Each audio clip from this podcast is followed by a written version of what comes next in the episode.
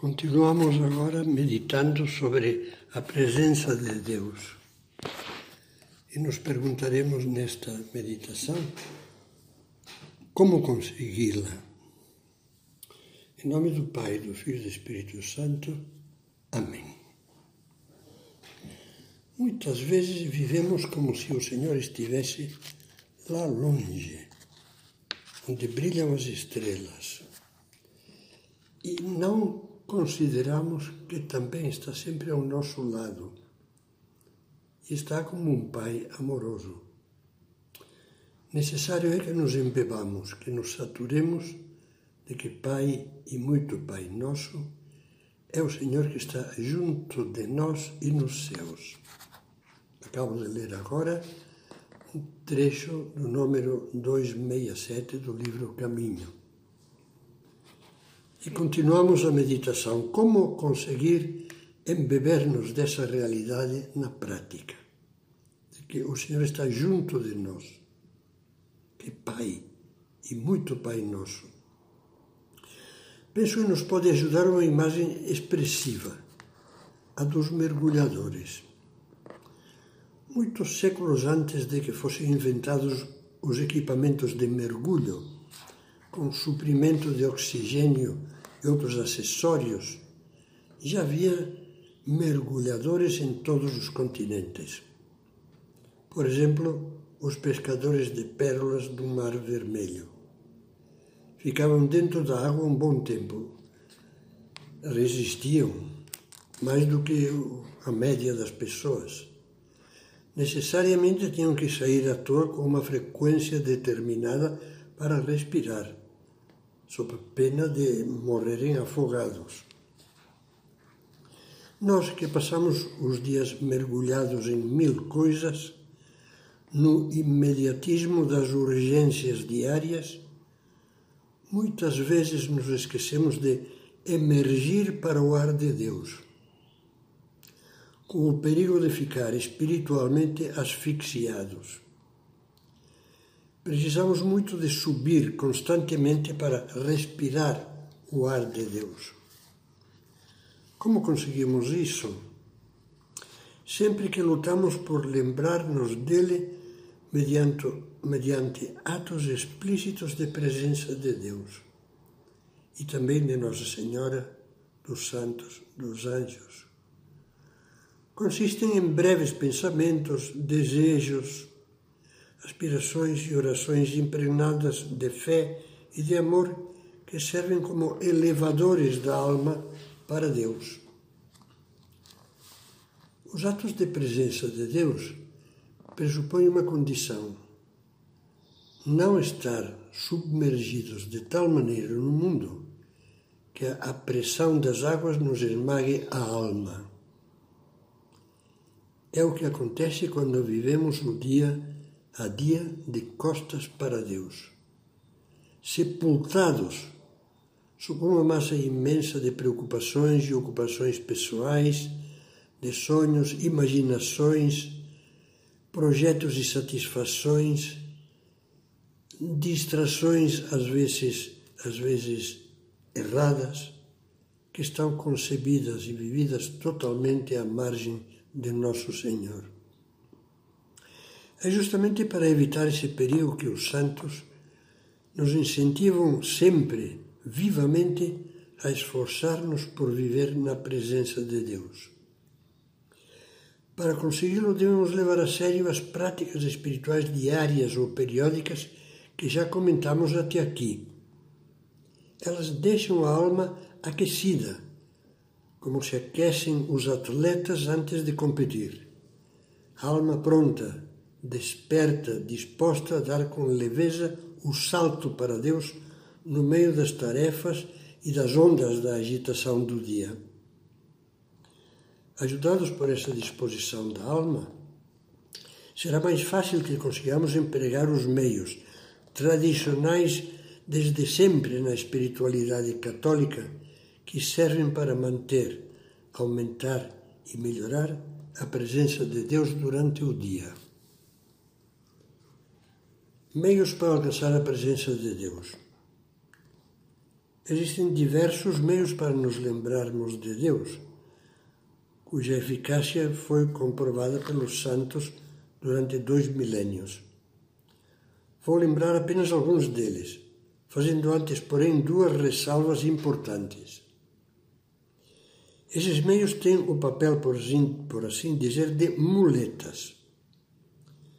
Devem escolher-se e usar-se com sensatez e liberdade de espírito, na medida em que nos ajudem a lembrar-nos de Deus durante o dia, não como uma obrigação pesada que nos impusemos meio sem sentido, não.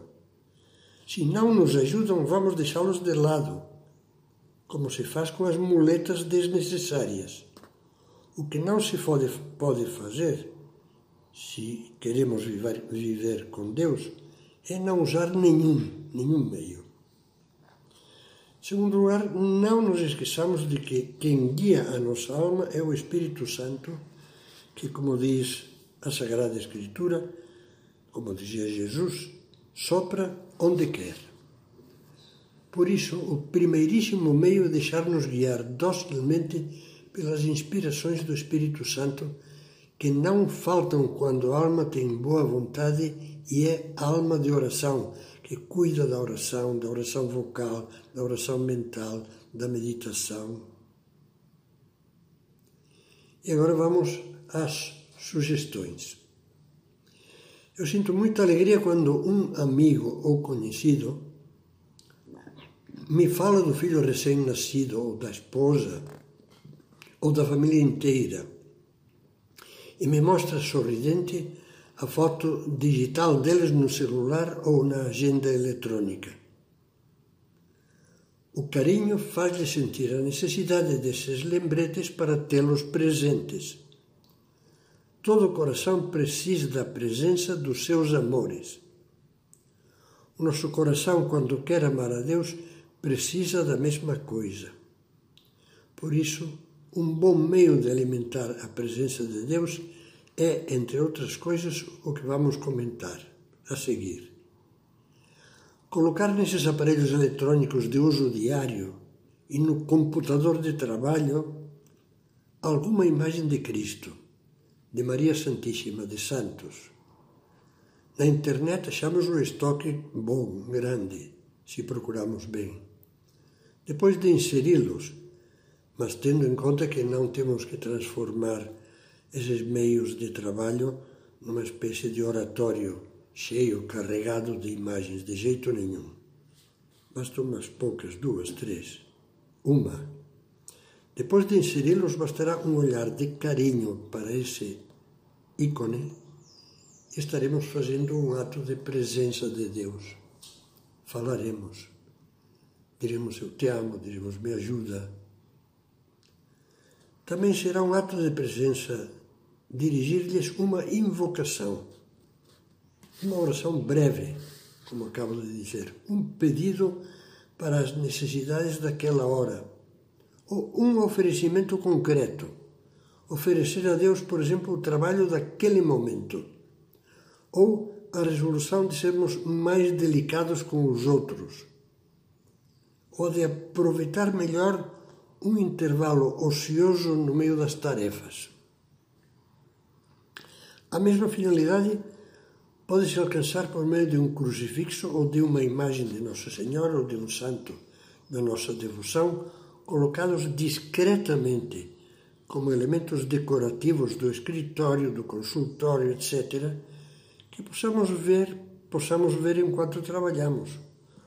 ou colocá-los também em lugar nobre da casa, no quarto, na cozinha, mas insisto, de maneira discreta e, se possível, artística, evitando transformar a casa numa espécie de convento.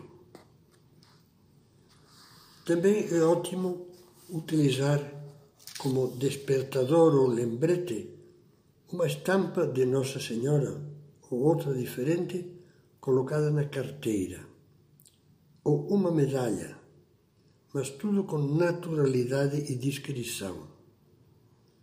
Não temos que parecer como esses homens anúncio que se vê em alguns, em alguns lugares, em São Paulo, na Praça da Sé, lá perto da Praça da Sé que carregam o anúncio cobrindo-lhes o peito e as costas. E nós não podemos estar exibindo a nossa vida interior de maneira tão escancarada.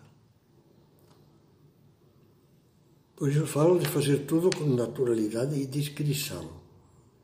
E continuou dizendo que ter presença de Deus não é exibir a religiosidade à toa, nem fazer o papel de católico público. A melhor maneira de mostrar a nossa fé aos outros é a nossa vida cristã autêntica. São as virtudes na vida prática. Eu gostaria ainda de recomendar vivamente que carregue sempre consigo, no bolso, na bolsa, um pequeno crucifixo, além do seu terço ou do tercinho de anel, de modo que possa colocá-lo perto dos papéis, objetos de trabalho, livros de estudo, ou numa gaveta que abra e feche com frequência, e também na mesinha de cabeceira, para beijá-lo antes de dormir, penso no crucifixo. É um costume muito bom beijá-lo antes de dormir e logo ao acordar. Uma das primeiras coisas do dia, beijar o crucifixo. Disso fala o livro Caminho. Falamos de lembrar e já mostramos que se trata de lembrar para falar, para fazer breves orações, que vão impregnando o dia de calor de Deus. Essas orações breves se chamam, como você sabe, jaculatórias. Vamos tratar delas na próxima meditação.